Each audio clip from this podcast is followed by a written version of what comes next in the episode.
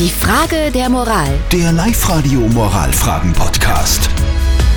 Wir kümmern uns um die Frage der Moral, die uns die Manuela auf der Live-Radio Facebook-Seite geschrieben hat. Sie hat geschrieben, dass sie vor einem Jahr einen Mann kennengelernt hat. Der hat sich damals dann für eine andere Frau entschieden.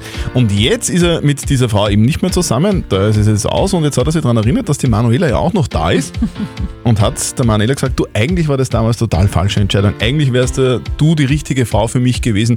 Willst du mich jetzt haben? soll die Manuela quasi dem Typen eine zweite Chance geben. Und äh, das ist eure Meinung dazu.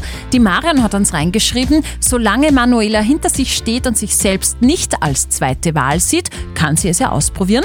Der Gregor schreibt, die zweite Wahl zu sein ist nicht schön, drum lass es einfach. Und der Tom hat reingeschrieben, vielleicht meint er es wirklich ernst. Versuch es zumindest. Schluss machen geht immer noch soll die Manuela dem Mann, der damals eine andere Frau genommen hat, noch eine zweite Chance geben? Was sagt unser Moralexperte Lukas Kehlin von der katholischen Privatuni in Linz dazu? Unser Leben ist eine Abfolge von Entscheidungen. Zu diesen Entscheidungen sollten wir auch stehen. Wenn Ihr potenzieller Partner sagt, dass es besser gewesen wäre, er hätte sich damals für Sie entschieden, so macht es den Eindruck, dass er nicht zu seiner Entscheidung von damals steht.